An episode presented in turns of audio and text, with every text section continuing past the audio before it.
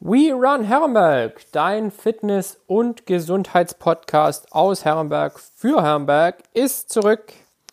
Nach zwei langen Wochen der Pause gibt es nun endlich die neue Folge und bevor wir in diese einsteigen, kurz der Hinweis auf mein eigenes Unternehmen, das Fit und Fröhlich, die Akademie für besseres Essen, ganzheitliche Gesundheit und interdisziplinäres Coaching. Ja, im Januar mit Sicherheit für ganz, ganz viele interessant und vor allem für diejenigen, die sich zum neuen Jahr Vorsätze und Ziele genommen haben hinsichtlich ihres Wunschgewichtes oder vielleicht ihres Wohlfühlgewichtes. Ja, mit dem Fit und Fröhlich der Akademie für besseres Essen und ganzheitliche Gesundheit helfe ich diesen Personen, ihr jeweiliges individuelles Ziel zu erreichen.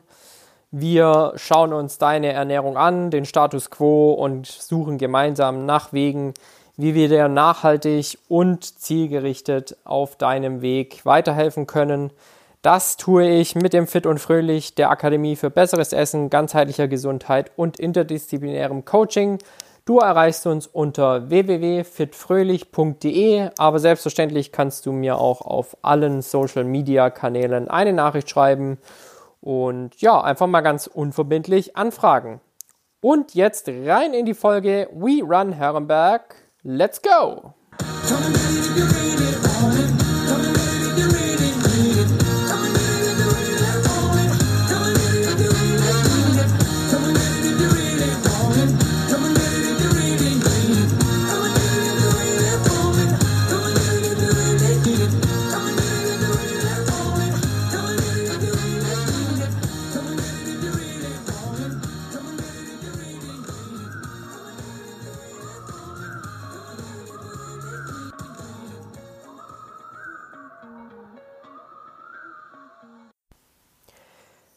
Heutige Folge von We Run Herrenberg ist eine ganz besondere, denn ich habe es geschafft, in Zeiten der Pandemie und in Zeiten der Beschränkungen tatsächlich acht Gäste in diese Folge einzuladen.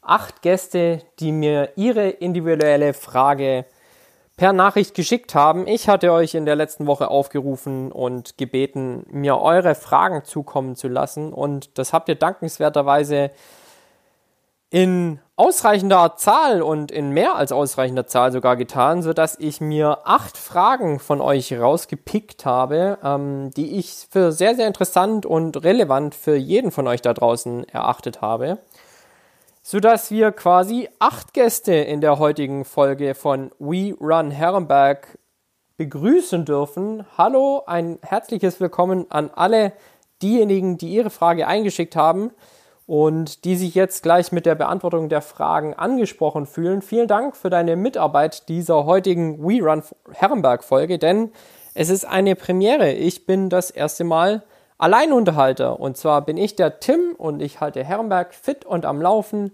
indem ich heute eure Zuhörerinnen und Zuhörerfragen beantworte.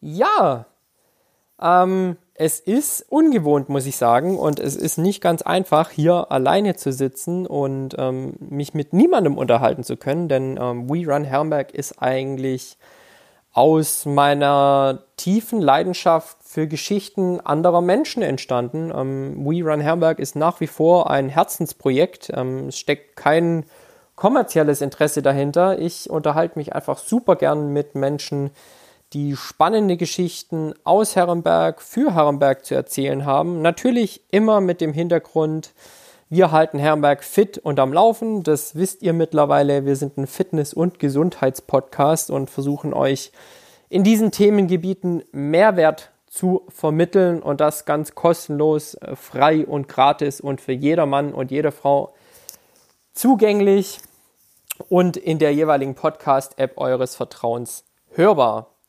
Wenn euch diese Folgen schon die eine oder andere Frage beantwortet haben, dann würde ich mich natürlich super über eine Rezession bei ja beispielsweise Apple iTunes und ähm, allen anderen Portalen super freuen, aber natürlich auch über konstruktive Kritik, über euer Feedback.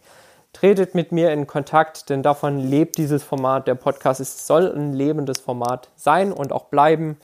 Lasst mir Feedback da, bewertet es, ähm, schreibt mir, was ihr für Themen gerne mal auf der Agenda von We Run Herrenberg hören möchtet und ich versuche alles möglich zu machen. Ja, ähm, super spannende acht Fragen habe ich von euch erhalten, beziehungsweise habe ich mir rausgepickt. Ähm, ich denke, ich habe die wirklich wichtigsten und vielleicht auch amüsantesten einfach mal rausgegriffen ähm, und steige direkt auch mal ein in die allererste Frage. Ähm, viel dreht sich natürlich um die Themen Training und Ernährung. So habt ihr mich kennengelernt. So ähm, werden wir das Ganze auch beibehalten. Und von daher ähm, nicht die Geschichten der Gäste stehen heute im Mittelpunkt der Folge, sondern einfach eure Fragen und damit versuche ich euch nochmal etwas mehr Mehrwert individuell ähm, ja, entgegenzubringen. Und daher geht es jetzt direkt in die erste Frage, die da lautet, wie ist dein oder was ist dein Lieblings-Home-Gym-Gerät? Mein Lieblings-Home-Gym-Gerät, ähm, ich nenne es jetzt einfach mal und hinterher würde ich das Ganze auch begründen. Mein Lieblings-Home-Gym-Gerät ist das TRX-Band oder auch der ähm, Schlingentrainer. Warum? Ähm, ich habe meinen Schlingentrainer seit mittlerweile, ja, ich würde sagen, zehn Jahren. Und er hat mich schon auf die ganze Welt begleitet. Also, wenn ich euch jetzt sage, dass mein Schlingentrainer mit mir schon auf Madagaskar war und dort äh, fünf Wochen in meinem Backpack mit über die Insel ähm, gelaufen und getrampt ist, dann äh, wisst ihr, wie wertvoll mir dieser Schlingentrainer ist. Ähm, warum ist er mir so wertvoll? Einfach weil ich ihn überall hin mitnehmen kann. Und ich kann mein Training wirklich effektiv mit diesem Schlingentrainer gestalten, wo immer und wann ich das möchte. Einzig, was es dafür braucht, ist eine ähm, Vorhängeaufrichtung. Die findest du aber an jeder Tür, in jedem Türrahmen, ähm, an jedem Ast, an jedem Baum. Ich habe schon in Kapstadt in einem Park damit trainiert. Ich habe in auf Madagaskar in ganz, ganz kleinen Dörfern, äh, wo, der, wo der Stammesälteste mich dabei beobachtet hat, trainiert. Aber natürlich auch sehr, sehr viel zu Hause, gerade wo jetzt ähm, die Gyms geschlossen sind, ähm, halte ich mich locker ein bis zweimal in der Woche an den Schlingentrainern auf. Ähm, das Schöne ist, man merkt mal, wie anstrengend so ein Körpergewichtstraining sein kann. Denn für alle, die den Schlingentrainer oder das TRX-Band noch nicht kennen, man trainiert mit Körpergewicht. Ähm, es sind zwei Schlingen, die man quasi wie eine Art, ja, mit einem Fixpunkt ähm, in einem Türrahmen oder einem Anker eben montiert. Ähm, du hast dann letztendlich zwei Griffe und ähm, du kannst jede Muskelgruppe deines Körpers unglaublich effektiv trainieren. Ähm, sei es jetzt äh, die, die hintere Kette mit dem oberen Rücken, dem unteren Rücken, sei es jetzt aber auch ähm, ganz gezielt in Bizeps- oder Trizepsübungen zu gehen. Du kannst den Latissimus super bearbeiten, ähm, aber auch unglaublich effektive Beinworkouts damit machen. Ich habe äh, in diesem Jahr, bevor ich wirklich wieder ins intensivere Lauftraining eingestiegen bin, mich mit diesem TRX hinsichtlich meiner Kräftigung der Beinachsen unglaublich intensiv beschäftigt. Ähm, da gibt es ganz, ganz tolle Übungen.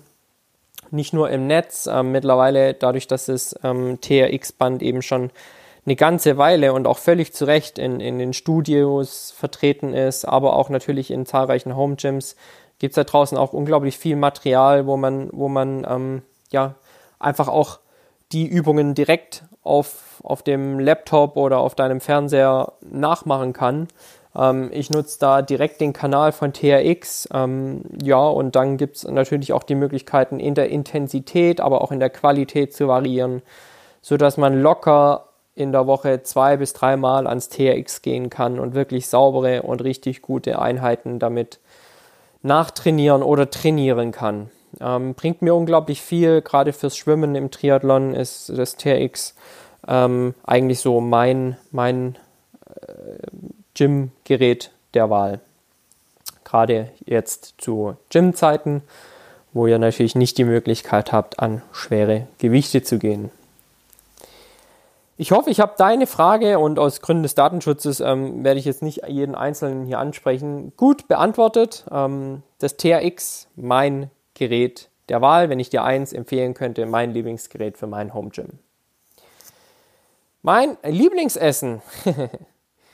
ja, das ist die nächste Frage. Frage Nummer zwei. Was ist mein Lieblingsessen? Ähm,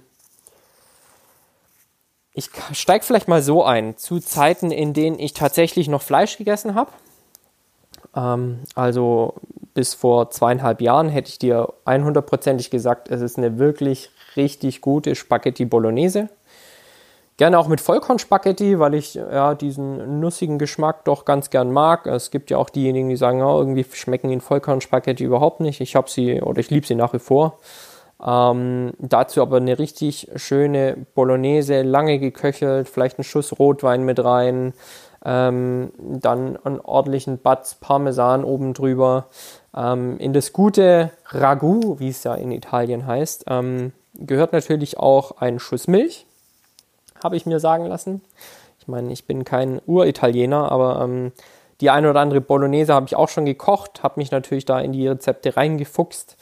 Und ähm, ja, heute, ähm, zweieinhalb Jahre ohne Fleisch und später, würde ich sagen, mein Lieblingsessen, und ähm, es ist ganz einfach, aber so vielfältig, ist der Hummus.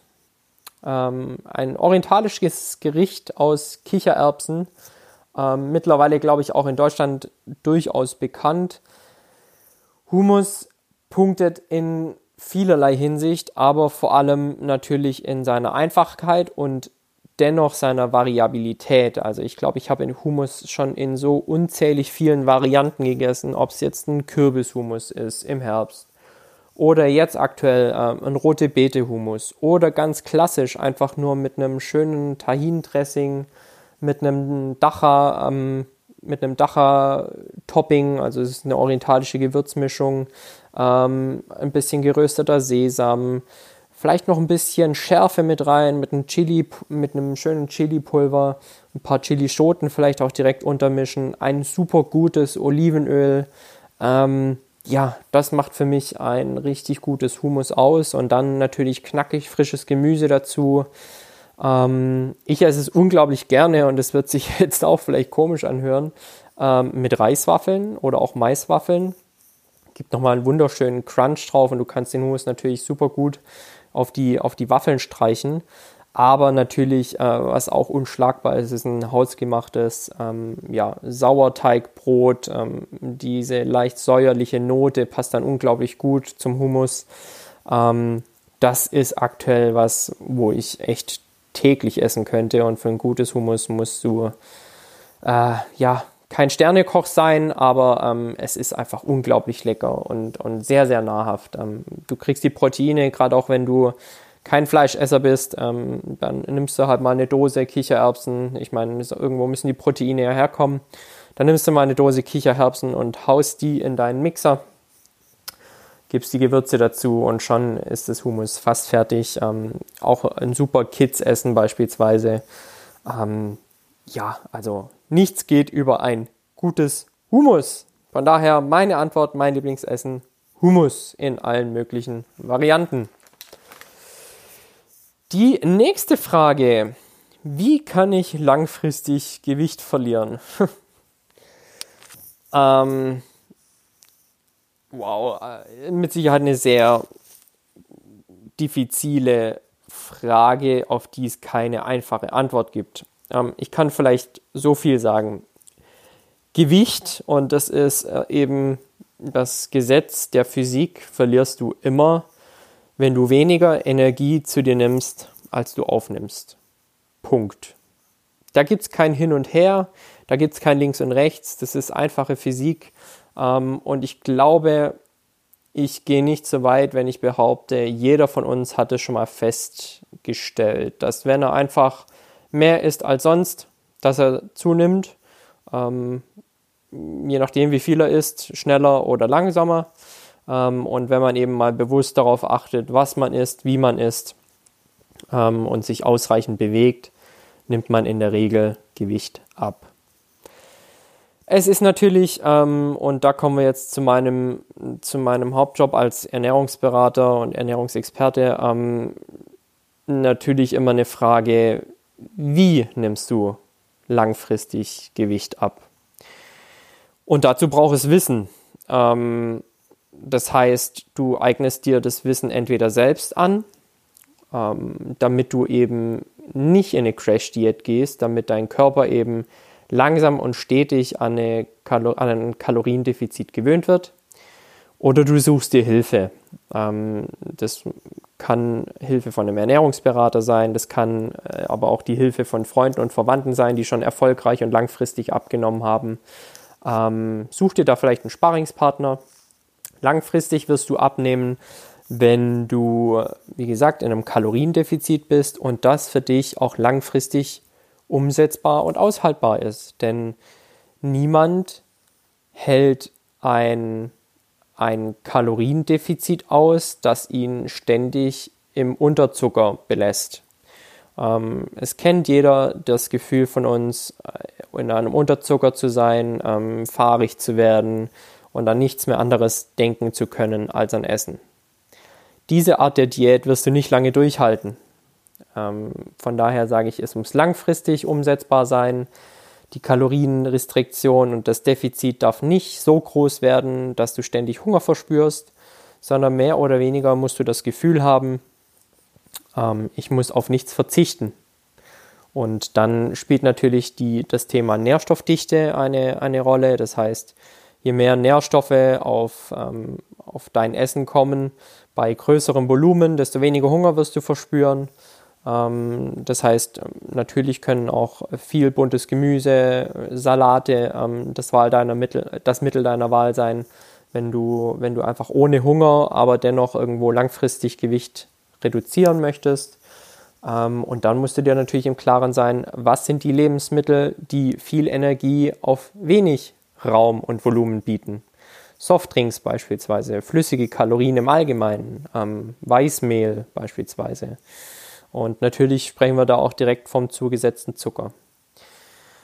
Für alle, die mich ähm, kennen, die wissen auch, ähm, ich propagiere auch immer und ähm, ein Gewichts langfristiges langfristige Gewichtsreduzierung wirst du natürlich auch nur erreichen, wenn du dich ausreichend bewegst. Das muss kein Leistungssport sein, ähm, aber es ist natürlich schon ganz ganz wichtig, dass du dein Kaloriendefizit nicht nur mit einer Ernährungsrestriktion einleitest und vor allem nicht mit einer Nährstoffrestriktion, sondern mit ausreichend Bewegung, sei es jetzt lediglich äh, ein täglicher Spaziergang oder dennoch äh, dein Einstieg in eine Sportart deiner Wahl, die dir Spaß macht, die dir auch langfristig Spaß macht. Denn jeder kennt es von uns oder viele werden es kennen man schafft sich im Januar oder ähm, in einer Aktionswoche mal irgendwie so ein Fahrrad an, stellt es in den Keller, setzt sich mal fleißig vier Wochen drauf und irgendwann steht das Ding im Keller, verstaubt,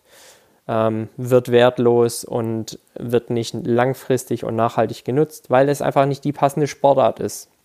Deshalb ähm, mach dir Gedanken dazu, woran du Spaß finden würdest. Und wenn es das Golfen ist, ähm, im, beim Golfen bist du auch lange draußen in der Natur, machst viele Schritte über den Golfplatz. Ähm, es wird oftmals als Sport belächelt, aber es ist Sport, weil du raus bist und Schritte gehst und dich draußen bewegst in der Natur, weil du auch mal abschaltest und weil du einfach in Bewegung kommst und weil es auch ein technisch unglaublich anspruchsvoller Sport ist.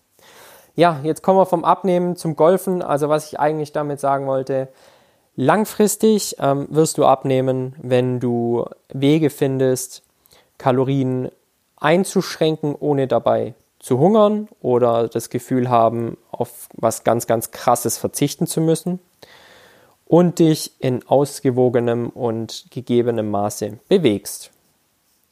Und wenn du dazu Fragen hast, melde dich gerne bei mir, da können wir sicher mal deinen konkreten Fall auch mit anschauen. Ja, die nächste Frage. Vegan, ja oder nein? Puh, meine Gegenfrage wäre, warum? Ähm, ist es rein gesundheitlich ähm, begründet, dass du glaubst, vegan sei gesünder? Oder hat es ethische Gründe? Ich will es so sagen. Ähm, der vegane Lebensstil bzw. die vegane Ernährung hat definitiv seine Berechtigung. Ist sie die gesündere Variante der Ernährung? Mit Sicherheit nicht, wenn du nicht weißt, wie du sie richtig umsetzen kannst. Und ich coach gerade eine kleine, aber feine Gruppe ähm, von Menschen, die sich dazu entschlossen haben, mit dem Fit und Fröhlich den äh, Januar über vegan sich zu ernähren. Und in diesem Zuge teste ich das eine oder andere, beispielsweise Fleischersatzprodukt. Und da kann ich klipp und klar sagen, äh, was da ab und an drin steckt, ist ziemlich krass. Ähm, wir sprechen da von natürlich zugesetztem Zucker, wir sprechen da von billigen Fetten, wir sprechen da von Stabilisatoren, von etlichen E-Nummern, von Aromen, von künstlichen Aromen. Ähm, und da würde ich sagen, definitiv ist eine ausgewogene, omnivore, das heißt ähm, allumfassende Ernährung ins, inklusive Fleisch, Fisch und auch Milchprodukten gesünder als ein veganer Lebensstil oder eine vegane Ernährung, bei der du nicht weißt, was du tust. Vegan kann sehr gesund sein. Im veganen Ernährungsstil muss es auch nicht zu Mangelernährung oder Nährstoffmangeln kommen. Es gibt natürlich die eine oder andere Nährstoffgruppe, auf die du achten solltest. Ähm, da weise ich meine Coaches natürlich auch ähm, darauf hin. Ähm, aber ja, am Ende des Tages musst du für dich entscheiden, warum willst du dich vegan ernähren und dann ähm, setz es bitte entsprechend um und versuch nicht Wurst oder Fleisch durch vegane Ersatzprodukte eins zu eins zu ersetzen. Ich will nicht sagen, dass man sie nie versuchen sollte. Ähm, ich teste das auch ganz gerne mal, weil man muss sagen, geschmacklich sind ähm, diese Produkte tatsächlich nicht schlecht. Ähm, aber mir ist es wichtig, dass man sich so natürlich wie möglich ernährt. Und ähm, das geht mit diesen Dingen eben nicht, sondern in der veganen Ernährung, in der veganen Ernährung gehören ganz, ganz viele Hülsenfrüchte, gehören Ballaststoffe, gehören vollwertige Getreide. Ähm, und ja, ich habe letztens einen, einen, Post von jemandem gelesen, der im, im Januar ähm, den Veganuary mitgemacht hat und äh, tatsächlich sich nach ein paar Tagen gewundert hat, warum er ständig hungrig ist. Er würde nur noch Äpfel essen. Die Gefahr ist natürlich da, dass du dich sehr, sehr einseitig ernährst, weil du eben nicht weißt, wie kannst du Rezeptideen vegan umsetzen, ähm, wie kann eine vegane, ausgewogene Ernährung aussehen. Das heißt, wenn du da ähm, ja nicht weiterkommst, hol dir auch da die Hilfe. Ähm, und ansonsten, wie gesagt, frage ich dich, warum möchtest du vegan leben? Ist es nur mehr oder weniger der Wunsch, gesünder zu leben, dann würde ich sagen, ähm, bleib bei einer ausgewogenen, omnivoren Ernährung ähm, mit qualitativ hochwertigem Fleisch oder auch ähm, vegetarisch. Du kannst dich auch vegetarisch absolut ausgewogen ernähren. Dazu brauchst kein Fleisch, davon bin ich fest überzeugt. Ich selbst, ähm, wie gesagt, lebe seit zweieinhalb Jahren vegetarisch ähm, unter dem Einsatz von ab und an einem fettigen Fisch. Ähm, aber ich bin der absoluten Überzeugung, dass es eben mit Käse, Eiern, ähm, in gewissem Maße Milchprodukten dennoch möglich ist, sich ausgewogen und gesund zu ernähren. Wenn es jetzt natürlich ein ethischer Ansatz ist, ähm, um, um zu sagen, okay, ich will den veganen Weg gehen, dann ist das was anderes. Dann informier dich ordentlich und schau, dass du das gegebenenfalls ja einfach sauber und, und so gut wie möglich umsetzt ähm, und nicht ständig auf Ersatzprodukte zurückgreifst, mit denen du dir per se definitiv nichts Gutes tust. Frage Nummer 5. Was hältst du vom Nutri-Score? Das ist eine super schöne Frage. Ähm, ich habe das, glaube ich, schon mal auf einer meiner Kanäle thematisiert. Ich weiß nicht genau, ob es der Kanal vom Fit und Fröhlich war oder mein privater. Was halte ich vom Nutri-Score? Ähm, der Nutri-Score, vielleicht erstmal, was der Nutri-Score ist. Ähm, er ist eine jetzt seit 2021 ähm, aufgeführte Tabelle, die Lebensmittel in eine Skala von A bis, ich meine, E einsortiert. Das heißt, es gibt fünf Stufen. A ist hierbei gesund und E ist eben ungesund. Und je mehr Zucker und Fett ein Produkt enthält, desto niedriger ist das Ganze auf dem Nutri-Score bewertet. Was halte ich jetzt von diesem Nutri-Score? Ähm, ich sag's mal so, für absolute Neulinge in dem Gebiet der Ernährung und der Lebensmittel und ähm, für Menschen, die sich einfach mal einen groben Überblick verschaffen möchten, würde ich sagen, ist es okay. Für alle anderen ähm, ist es Lebensmittel in ein Schema gepresst, ohne zu hinterfragen, wofür diese Lebensmittel eigentlich eingesetzt werden sollen. Ich beschreibe es mal so. Ähm, in einem Nutri-Score würde beispielsweise ein Honig mit Sicherheit kein A bekommen.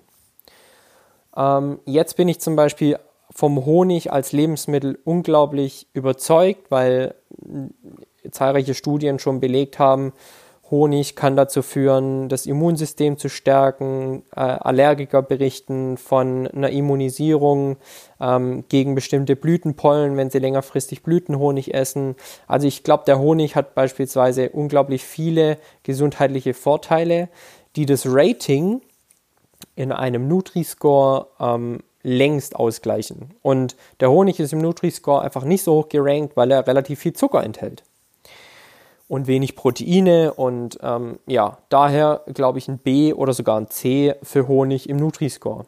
Und jetzt kriegst du vielleicht ein Gefühl, warum ich sage, der Nutri-Score ist, kann, kann nur ein, ähm, ja, eine grobe Richtlinie sein. Denn es gibt zahlreiche weitere Beispiele, die einfach zeigen, der Nutri-Score ähm, hinterfragt nicht, wofür die Lebensmittel eigentlich stehen, wofür sie eingesetzt werden sollen und ähm, was eigentlich der Zweck des Einsatzes eines gewissen Lebensmittels ist. Ähm, es gibt verschiedene Ernährungsweisen. Es gibt die ketogene Ernährungsweise. Es gibt ähm, High Carb, Low Fat ähm, und jeder Mensch ist anders und auch du bist individuell. Und wenn du eben weißt, wie du dich ernähren möchtest, dann äh, ist der Nutri-Score nicht der Score, der dir sagen sollte, welche Lebensmittel du bevorzugen möchtest und welche nicht. Denn der Nutri-Score orientiert sich da an einem gewissen Schema X. Und vielleicht passt dieses Schema X gar nicht für dich. Und ähm, daher Nutri-Score okay, es kann aber nur ein aller, allererster Schritt sein. Denn am Ende des Tages, und das sage ich auch jedem, ähm, wenn ich zum Beispiel Coaches im Ernährungscoaching habe, dann sage ich jedem, mein Ziel ist es klipp und klar, dass ich nach ähm, einem halben oder einem ganzen Jahr, in dem wir zusammenarbeiten, du mich nicht mehr brauchst. Zumindest nicht mehr als Ernährungscoach. Ich will mich als Ernährungscoach überflüssig machen. Das heißt, ich will dir das Wissen vermitteln, dir selbst zu helfen. Und jetzt ist der Nutri-Score halt letztendlich nur eine Krücke für ähm, die Beinschwachen, sage ich jetzt mal. Also du hast einen gebrochenen Knöchel, setz eine Krücke ein. Das heißt aber nicht, ähm, dass du proaktiv dafür sorgst, dass dein Knöchel wieder heile wird, ähm, sondern du überbrückst die Zeit für die Heilung, ähm, um am Ende des Tages wieder gesund da rauszugehen. Was ich damit eigentlich sagen möchte, ist, du solltest ähm, nicht nur auf die Tabelle A bis E schauen und wie wird mein Lebensmittel in den Nutri-Score eingeordnet, sondern wirf doch mal einen Blick auf die Rückseite des Etiketts und schau, was steckt eigentlich in meinem Lebensmittel drin ähm, und warum wird es eventuell auf dem Nutri-Score so bewertet, wie es bewertet wird. Das heißt, ähm, ich bin ein ganz, ganz großer Freund davon zu sagen, gib den Leuten das Wissen an die Hand, sich selbst zu helfen.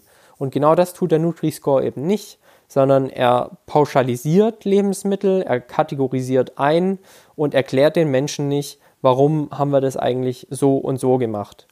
Ähm, das ist eigentlich einer meiner großen ja, Visionen mit dem Fit und Fröhlich zu sagen, wir wollen, dass die Menschen Bescheid wissen über ihre Ernährung und über ihre Lebensmittel.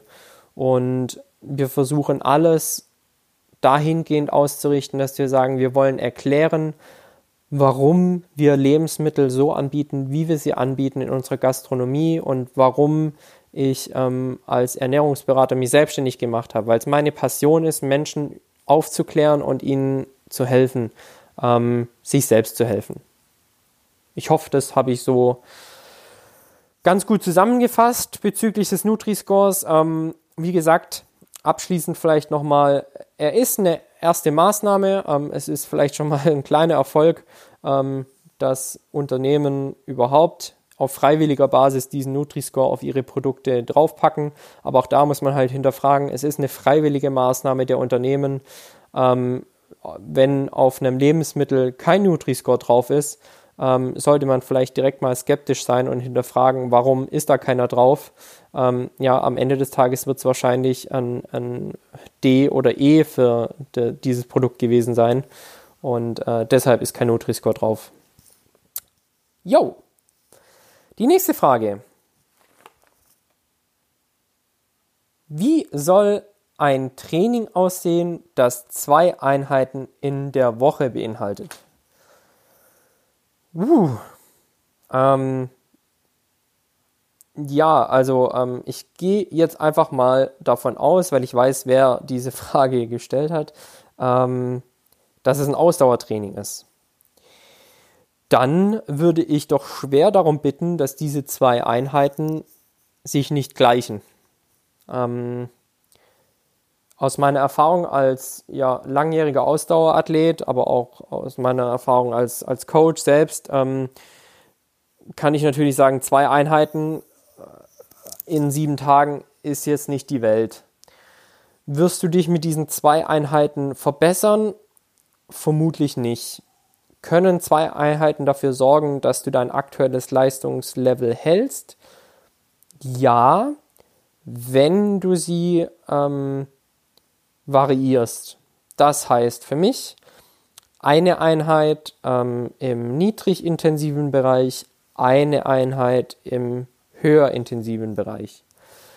Diese höherintensiven Bereiche können natürlich einerseits HIT-Einheiten sein, das heißt, ähm, du läufst kurze, aber hochintensive Intervalle.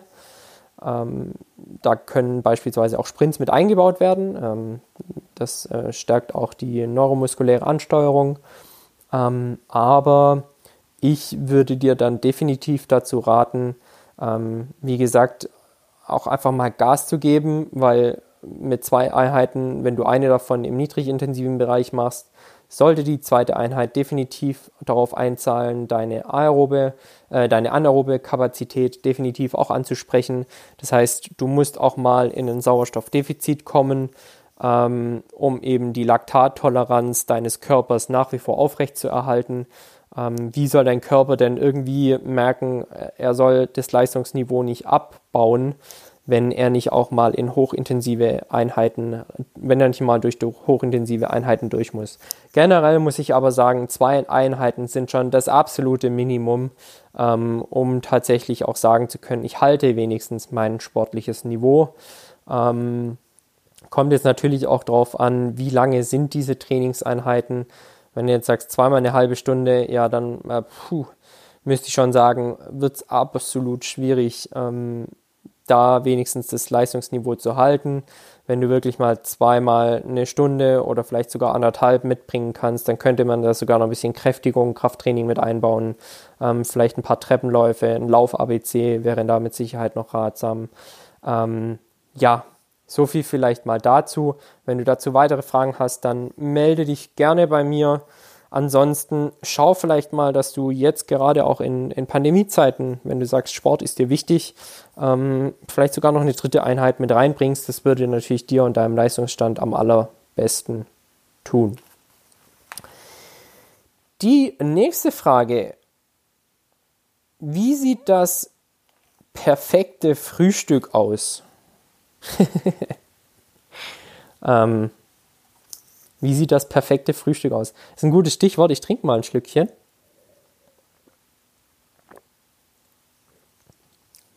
Das perfekte Frühstück. Da frage ich ähm, dich jetzt mal, ähm, was für Ziele hast du? Ähm, warum, warum fragst du mich das? Beziehungsweise hast du eine gewisse Ernährungsweise, die ich bei meiner Empfehlung berücksichtigen müsste? Denn wenn ich jetzt sage, ähm, für den Otto Normalverbraucher nennen wir ihn Herrn Müller. Herr Müller fragt, wie sieht das perfekte Frühstück aus? Herr Müller ist 1,85 Meter groß, wiegt 85 Kilo, würde ich jetzt mal sagen, ist so der Durchschnitt für, für ähm, diese Körpergröße. Und ist kein Leistungssportler, hat eine Familie, zwei Kinder, also der Durchschnittsbürger. Herr Müller steht morgens auf, duscht sich, macht sich fertig für die Arbeit und setzt sich dann an seinen Frühstückstisch. Wie würde dann das perfekte Frühstück für Herrn Müller aussehen? Auf jeden Fall ähm, würde ich Herrn Müller dazu raten, so viel zu frühstücken, dass es ihm bis mittags reicht. Weil, was ich ganz, ganz oft feststelle, und das ist eigentlich so der erste Fehler des Tages, Leute frühstücken zu wenig. Und dann kommt der kleine Hunger zur berühmten Knopperszeit, in der du dir deinen ersten Snack hinter die Kiemen haust. Tu's nicht. Ähm, wenn Menschen mich frühstücken sehen, dann können sie kaum glauben, dass ich meine Linie eigentlich ganz gut halten kann, weil meine Frühstücke sind schon ordentlich. Klar, ich treibe noch eine Menge Sport, aber am Ende des Tages schau, dass dir dein Frühstück so ausreicht, dass du es locker bis zum Mittagessen schaffst. Das heißt, schau einerseits auf die Quantität. Und jetzt kommen wir zur Qualität. Drei Faktoren machen ein, in meinen Augen, ein gutes und jetzt für dich, für Herrn Müller, das perfekte Frühstück aus. Erstens eine gute und ähm, ausgewogene Kohlenhydratquelle. Ausgewogen heißt in diesem Fall, ich rate stets zu langkettigen Kohlenhydraten. Langkettig bedeutet ähm, Kohlenhydratketten, die eben von der chemischen Zusammensetzung dafür sorgen, dass sie im Verdauungsprozess länger im Magen verweilen, weil der Körper länger braucht, um diese Kohlenhydratketten und Stärkeketten aufzubrechen. Ich äh, setze jetzt beispielsweise mal die langkettigen und die kurzkettigen Kohlenhydrate gegenüber. Also von langkettigen Kohlenhydraten sprechen wir zum Beispiel bei äh, Haferflocken von, bei Vollkornbrot, bei äh, Hirse, bei Quinoa, bei Amaranth von. Ähm, was ist kurzkettig? Es wäre beispielsweise Toastbrot, es wäre beispielsweise Croissant, es wäre zum Beispiel ähm, ein Müsli bzw. Cornflakes, die aus ähm, raffiniertem Getreide hergestellt wurden. Ähm, das heißt, erstens Kohlenhydratquelle langkettig, ballaststoffreich, das heißt, ähm, es darf da auch ruhig mal das grobe Korn verarbeitet worden sein, denn das ist letztendlich das, was im Magen auffüllt, was dich lange satt hält. Ja. Zweitens, eine gute sprich ausreichende, sprich ähm, für mich auch immer möglichst fettarme Eiweißquelle. Warum? Ähm, Gerade im Frühstück fällt es mir zum Beispiel besonders leicht, fettarmen Joghurt zu verwenden, einen Magerquark zu verarbeiten, ähm, für die, die Fleisch essen, vielleicht mal einen Putenbrustaufschnitt zu verarbeiten im Laufe des Tages, wenn du jetzt zum Beispiel auf der Arbeit bist und beim Bäcker schnell vorbeigehst oder ähm, in der Betriebskantine essen gehst, wenn wir das alle wieder dürfen, dann ähm, ist es doch meistens so, dass du dein Essen nicht selbst in der Hand hast und dann kann schon mal sein, dass du ungewollt eine große Portion Fett aufnimmst. Deshalb versuche ich mittags immer meine, ähm, äh, morgens immer meine, meine, mein Tagesfett dahingehend ein bisschen zu reduzieren, dass ich sage, okay, ähm, wahrscheinlich wird im Laufe des Tages noch etwas Fett mit dazukommen. Ich versuche die, äh, die Proteinquelle am Morgen so schlank wie möglich zu halten, damit ich am Laufe des Tages da einfach nochmal ein bisschen Puffer habe, um gegebenenfalls ein bisschen was ausgleichen zu können. Das sind bei mir ähm, ja Eier, wobei die natürlich auch etwas Gutes, äh, in meinen Augen gute Fettsäuren enthalten. Ähm, dazu gehört dann wie gesagt Magerquark, ein Joghurt, ähm, es kann aber auch direkt mal morgens ein Thunfisch sein, wenn du Fisch isst. Ähm, ja, und dann kommt zu guter Letzt da noch hinzu eine gesunde Fettquelle aus ungesättigten Fettsäuren. Das können Nüsse sein, das kann ein hochwertiges Öl sein, ein kaltgepresstes Pflanzenöl sein. Ähm, ja, ein, ein, Rapsöl würde gehen, ein Leinöl würde gehen. Wenn du, wenn du eher der deftige Frühstücker bist, also ein Sandwich, da kannst du dann ruhig nochmal irgendwie einen Esslöffel hochwertiges Öl mit rübergeben. Ähm, in Müsli würde ich jetzt zum Beispiel zu Nüssen raten. Ähm, da kann es auch allerlei sein. Ich, ich mag Mal Walnüsse super gerne, Haselnüsse. Ähm, all das kann da noch mit rein. Und am Ende des Tages Komponente Nummer 4, die für mich das perfekte Frühstück ausmachen, ist dann natürlich noch Obst oder Gemüse, einfach das, was zu jeder Hauptmahlzeit mit dazugehört. Einfach nochmal, um die Vitamine nochmal mit aufzunehmen, um die Mikronährstoffe mit noch aufzunehmen, ähm, um auch die Mineralstoffe mit aufzunehmen. Also ähm, schau auch da eine Banane beispielsweise in Müsli oder einen Apfel jetzt gerade zur Saison. Ähm, ansonsten gibt es auch super gute Gemüsequellen, die du morgens direkt snacken kannst. Also ein Kräuterquark beispielsweise mit Möhrensticks. Ähm, ja, und dann haben wir doch tatsächlich schon eine eigentlich ganz gute Auswahl der Tafel, ähm, wo ich sage, das schaut für mich das perfekte Frühstück zu sein. Vielleicht gegensätzlich mal, wie sieht ein gutes Frühstück nicht aus oder was solltest du morgens meiner Meinung nach meiden? Sind die Dinge, ähm, die deinen Blutzucker in die Höhe schießen lassen und ihn danach auch direkt wieder abstürzen lassen, sodass du eben um 10 Uhr bereits wieder ein halbes Schwein essen könntest ähm, und die Betriebskantine als allererster stürmen müsstest. Ähm, dafür sorgt unter anderem gerade so Dinge wie Toastbrot, äh, das Schokocroissant, Smacks, aber allgemein eben Cornflakes, die raffiniert sind, wo natürlich nochmal ein ordentlicher Schuss Zucker mit drin ist. Ähm, schau, dass du das morgens meidest und schau auch, dass deine Kids ordentlich frühstücken. Gerade die müssen sich in solchen Zeiten auch morgens beim Homeschooling einfach konzentrieren können. Und wenn sie dann morgens direkt mit einem ordentlichen Schuss Zucker erstmal aufgeputscht wurden, die kriegst du im Homeoffice einfach nicht mehr eingefangen. Die sind den ganzen Tag nervös, die, die lechzen dann wieder nach dem nächsten Schuss Zucker. Schau, dass du das reduzierst. Das wäre so ähm, meine große Bitte. Ähm, ich sage auch niemandem oder auch keinem Kind, ähm, dass nicht mal irgendwie eine Marmelade auf einem Brot sein kann. Aber dann schau beispielsweise, dass du vielleicht das Toastbrot ersetzt und ähm, die Marmelade auf einem guten Stück Vollkornbrot servierst oder ähm, wenn es schon Cornflakes sind, dann schau, dass da auf jeden Fall wenig Zucker drin ist und, und dass du vielleicht sogar unter die Cornflakes noch ein paar Haferflocken untermischst. Ähm, es gibt Kniffs und Tricks, wie du auch Kinder morgens, ich sag's jetzt einfach mal so, überlisten kannst. Ähm, und ihnen genau das unterjubelst, was sie vielleicht in dem Moment nicht mögen. Ähm, sei es jetzt Gemüse, sei es Obst. Ähm, es gibt da die Möglichkeiten. Du kannst auch ein super gut, ähm, wobei ich jetzt nicht so ein Fan davon bin, aber du kannst super gut ein ungezuckertes ähm, ein Apfelkompott oder ein Apfelmus herstellen.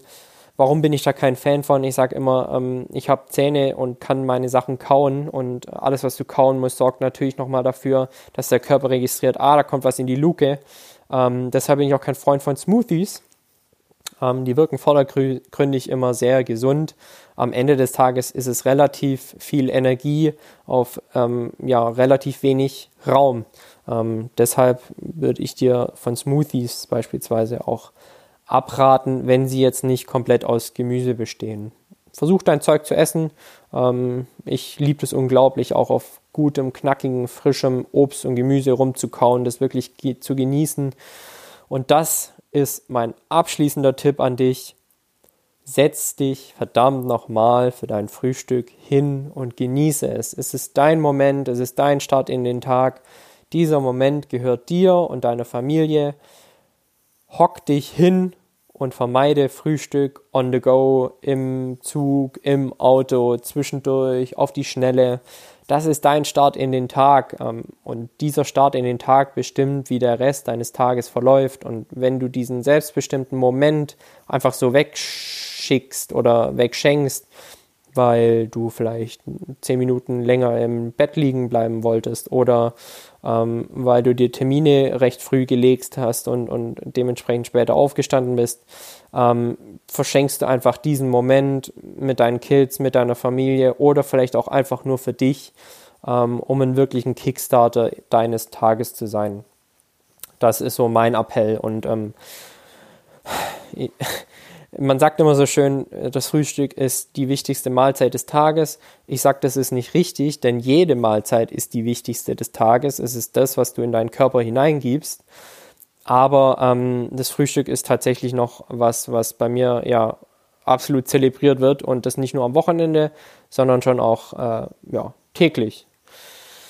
Ein letzter gut gemeinter Ratschlag, wenn du irgendwas gefunden hast, ähm, was du tatsächlich sagst, okay, das kann ich mir echt jeden Tag gönnen, weil das ist so geil. Bei mir ist beispielsweise ein Porridge, also ich kann Porridge jeden Tag essen und es wird mir nie langweilig, weil ich mit Kräutern und Gewürzen und ähm, ja einfach verschiedenen Varianten von Obst und Gemüse experimentiere. Wenn du mal im Fit und Fröhlich zu Gast warst, dann weißt du auch, dass ich beispielsweise Karotten im Porridge ähm, verarbeite, sodass ich eine gleich, gleichzeitig eine ordentliche Portion Gemüse verarbeitet habe. Ähm, dann weißt du, dass ähm, das Porridge unglaublich vielfältig sein kann. Ich beispielsweise gehe jeden Abend her und bereite mir mein Frühstück für den nächsten Morgen zu, weil dann habe ich am Morgen nicht das Problem, mich direkt entscheiden zu müssen. Denn Entscheidungsprozesse lähmen dein Hirn, ähm, machen es träge und ziehen dir unglaublich viel Energie. Und wenn du sagst, ich könnte jeden Tag Porridge essen, iss jeden Tag Porridge. Ich glaube, ähm, Jetzt habe ich relativ lange über das perfekte Frühstück geplaudert. Und schauen wir doch mal, ob es vielleicht zum Abschluss, Frage 8, eine leichte Frage gibt, mit der wir diese Solo-Folge von We Run Herrenberg auch gebührend schließen können. Wie kommst du zum Ausdauersport? Warum läufst du? Warum laufe ich? Frage ich mich auch manchmal, ja. Gerade an so Tagen wie heute, wo ähm, Intervalle auf dem Plan stehen und eigentlich 10 cm Schnee auf allen Wegen liegen, die ähm, irgendwie zu meiner Laufstrecke gehören. Wie komme ich zum Ausdauersport? Ähm, ganz kurz die Geschichte. Ich war relativ lange Fußballer, von meinem siebten bis zum 20. Lebensjahr beim VfL Herrenberg. Ich hatte mein Leben lang nur einen Verein ähm, diesem Verein gehöre ich auch heute noch an und jetzt halt zur Triathlon-Abteilung. Ich habe gespielt, Fußball war auch relativ erfolgreich. Ich glaube, das lag halt auch in meiner Familie. Mein Opa war Fußballer, mein Dad war Fußballer, ähm, ich war Fußballer. Und hättest du mir in meinen Hochzeiten des Fußballs gesagt, ich gehe irgendwann mal her und lauf freiwillig ähm, oder mach gar einen Ironman, dann ähm, hätte ich dir den Vogel gezeigt, weil für mich hat der Ball immer dazu gehört. Aber es kam so, weil ich mich nach meiner Zeit bei der Bundeswehr für ein Studium in Erlangen entschieden habe und da wegziehen musste. Und dann war das natürlich mit Fußball in meinem Heimatverein schwierig. Und dann standest du natürlich vor der Wahl, willst du in Erlangen in den Fußballverein gehen, was natürlich dann bedeutet hätte, ich hätte am Wochenende in Erlangen bleiben, in Anführungsstrichen müssen, weil Erlangen ist wunderschön, aber natürlich wollte ich auch an den Wochenenden ab und an mal zu meiner Familie heimfahren. Und dann steckst du im Zwiespalt. Ähm, und diesen habe ich für mich mit einem klaren Cut beantwortet und gesagt, okay, ähm, dann muss ich die Fußballschuhe an den Nagel hängen. Ähm, war natürlich keine einfache Entscheidung, aber letztendlich war es die richtige. Und es war die Entscheidung, die mich in den Laufsport und in den äh, Triathlonsport gebracht hat. Ja, und dann habe ich mit ähm, ja, Anfang 20 angefangen, mal komplett ohne Plan und ohne Wissen über die sportwissenschaftlichen Hintergründe, ähm, einfach um mich fit zu halten, ein bisschen äh, angefangen zu laufen. Das war morgens äh, meist vor dem Frühstück, vor der Uni, ähm, eine kleine Runde vor der Haustür, einfach um mich gut zu fühlen, weil ich gemerkt habe, okay, das tut mir gut. Und irgendwann, das kann ich ja auch schon so offen und ehrlich sagen, ist es schon zu einer, zu einer kleinen Sucht geworden. Ähm, und dann kam in mir mein höher, schneller, weiter ähm, gehen irgendwo raus und plötzlich stand ich an der Startlinie meines ersten Halbmarathons. Ähm, das war damals noch der Sportcheck-Lauf in Nürnberg. am Tag der deutschen Einheit und habe diesen Marathon, diesen Halbmarathon auch direkt in, ähm, ich meine, es war damals 1,27, also für einen Laufanfänger schon relativ fix, muss ich sagen. Ähm, Gerade in Nachbetracht, wo, wo ich mich heute mit Sicherheit ja, ordentlich quälen müsste für eine 1,27, ähm, bin ich da meinen ersten Halbmarathon gelaufen. Und nach meinem Bachelorstudium bin ich dann eben ein Jahr ins Ausland gegangen. Ich habe ein Jahr in Südafrika verbracht und verbringen dürfen. Und dort bin ich in die Läufer-Community meiner Schule, wo ich gearbeitet habe, eingestiegen, habe Cross-Country gemacht. Und als man da auf mich aufmerksam geworden ist, auf den, auf den Weisen, der auch ganz gut laufen kann, ähm, ja, bin ich ins Cross-Country-Team eingeladen worden. Und da kam es dann eben irgendwann dazu, dass ich meinen ersten Ultramarathon gelaufen bin und in Afrika dann auch meinen ersten normalen, in Anführungsstrichen, Marathon. Der Mandela Day Marathon von Peter Maritzburg ans Mahnmal, ähm, wo Nelson Mandela festgenommen wurde, ähm, ist relativ nahe oder ja, knapp 40 Kilometer entfernt von dem Ort gewesen, wo ich eben in Südafrika gelebt habe. Ähm, das heißt, es war ein Marathon von A nach B. Ähm, den habe ich damals als allerersten Marathon äh, absolviert in drei Stunden 33. Ähm, war eine sehr profilierte Strecke mit, mit einigen Höhenmetern. Ja, und da war ich natürlich dann durch dieses Jahr Südafrika unglaublich angefixt. Und ähm, dann war eigentlich relativ schnell klar, nachdem ich wieder in Deutschland war, du schnappst dir ein Rennrad, weil nur laufen ist irgendwie auch nicht äh, der goldene Weg. Also machst ein bisschen Ausgleichssport, schnappst dir ein Rennrad, ähm, fährst ein bisschen Rennrad. Und relativ bald kam dann auch das Schwimmen mit dazu. Und ähm, ich war schon immer so ein bisschen fasziniert von, von den Triathleten, war irgendwie eine coole Truppe und habe ich gesagt, irgendwann will ich auch mal dazugehören. Ja, und dann äh, kam es zu meinem ersten Triathlon, ein Heimspiel damals in Tübingen. Ähm, beim Mai Generalbau Triathlon in Tübingen bin ich ohne Neoprenanzug in den 18 Grad kalten Neckar gesprungen und ja, puh, kam da nach 35 Minuten als tiefgefrorenes Fischstäbchen aus dem Neckar. Ähm, kann mich an die ersten Kilometer auf dem Fahrrad nicht mehr erinnern, weil ich einfach so durchgefroren war. Und ja, bin dann noch relativ gut gelaufen. Die olympische Distanz damals ähm, beim, beim Triathlon in Tübingen war mein Beginn 2015 ähm, und mein Einstieg in den Triathlonsport. Und das darauffolgende Jahr folgten dann zwei Mitteldistanzen, bevor ich dann 2017 direkt in den Langdistanz-Triathlon-Sport eingestiegen bin, ähm, meinen ersten Ironman gemacht habe und seit 2017 eben eigentlich jedes Jahr eine Langdistanz absolviert habe, bis leider 2020 ähm, aus bekannten Gründen kein Ironman-Event stattfinden konnte, aber den ähm, Slot oder den Startplatz, den ich damals ähm, reserviert hatte aus dem Jahr 2020, der ist auf dieses Jahr übergegangen. Das heißt, ähm, dieses Jahr stehen für mich die Halbdistanz, das heißt ein halber Ironman in der Schweiz, in Rapperswil auf dem Programm und ähm, dann auch der Ironman in der Schweiz. Ich meine, er sei Anfang Juli. Ähm, jetzt schauen wir mal, ob der Termin so steht. Mein Trainingsplan ist aktuell so ausgelegt, dass ich so Anfang Juli mit Sicherheit eine Topform erreichen könnte. Ähm, ich bin aber auch so flexibel, mir meine Pläne dann so zu gestalten, dass ich sage, ich kann meine, den Höhepunkt meiner Leistungsfähigkeit in diesem Jahr mit Sicherheit auch noch weiter nach, Haus, nach hinten rausschieben, um am Ende des Tages eben einer möglichen Verschiebung dann irgendwie auch ja, entgegenzuwirken bzw. reagieren zu können. Ähm, war jetzt relativ ausführlich. Wie kam ich zum Ausdauersport? Ähm, das ist so meine Story. Lass mir doch mal deine Story da. Ähm, warum interessierst du dich für den Ausdauersport? Und ähm, siehst du den Ausdauersport auch als ganzheitliches System aus Training, Ernährung, Regeneration und Geisteshaltung? Denn das sind so die Themen, ähm, die ich in meinen Coachings behandle.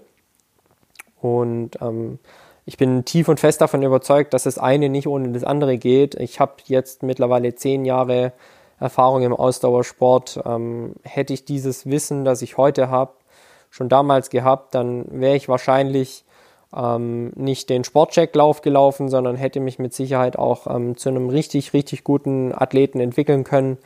Ähm, ich bin es damals relativ naiv und, und ja, unwissentlich angegangen. Ähm, es hat mich jetzt dennoch zu drei Ironman Langdistanz-Finishes gebracht. Ähm, ich habe unglaublich viel Freude am Sport, aber auch nur, weil ich gesund bin, weil ich verletzungsfrei bleibe, weil ich weiß, ähm, dass es nicht nur Ballern und Training ist, sondern dass auch die Regeneration und die Motivation dazu gehört und natürlich eine ähm, sportlergerechte Ernährung. Und auch da darf ich mittlerweile ja, ganz, ganz tolle Menschen und Sportlerinnen und Sportler auf ihrem Weg begleiten, sogar, so Gott will, zu den Olympischen Spielen 2021, wo ich mit einer, ja, mit, mit zwei Athletinnen zusammenarbeite. Und ähm, ich mein Wissen hinsichtlich der Sportlerernährung weitergeben darf. Jo, meine lieben ZuhörerInnen, ich habe ja letztens eine äh, Umfrage gestartet, wie wichtig euch das Gendern ist. Ähm, offensichtlich scheint es gar nicht so ein großes Thema zu sein, wie ich ursprünglich dachte. Ähm, Versuche aber natürlich dennoch irgendwo beiden oder allen drei Geschlechtern gerecht zu werden. Von daher, liebe ZuhörerInnen von We Run Herrenberg, ich hoffe, euch hat diese Solo-Folge von We Run Herrenberg gefallen. Bitte, bitte, bitte sagt mir, wie es bei euch ankam, weil ähm, letztendlich bin ich auf euer Feedback angewiesen. Ich setze mich hier äh, einfach hin und plapper drauf los und versuche eure Fragen zu beantworten. Ich hoffe, ich habe heute mit diesem Format eure Fragen ja getroffen und habe nicht zu lange um den heißen Brei herumgelabert. Lasst mir doch einfach mal euer Feedback da. Wie hat es euch gefallen? Könntet ihr euch sogar weitere QA-Folgen von We Run Herrenberg vorstellen? Wenn ja, dann bin ich natürlich super gerne dazu bereit, weitere Formate ähm, so in der Art und Weise anzubieten. Die nächste Folge von We Run Herrenberg wird auf jeden Fall wieder mit einem Gast sein, der versucht und mitarbeitet, Herrenberg fit und am Laufen zu halten. Bis dahin ähm, wünsche ich euch eine sportliche, aber vor allem gesunde Zeit. Leute, bleibt mir gewogen, ähm, meldet euch bei Fragen. Ansonsten herzlichen Dank, dass du bis hierher zugehört hast. Und ansonsten bleibt mir noch abschließend zu sagen, we run Herrenberg. Ciao!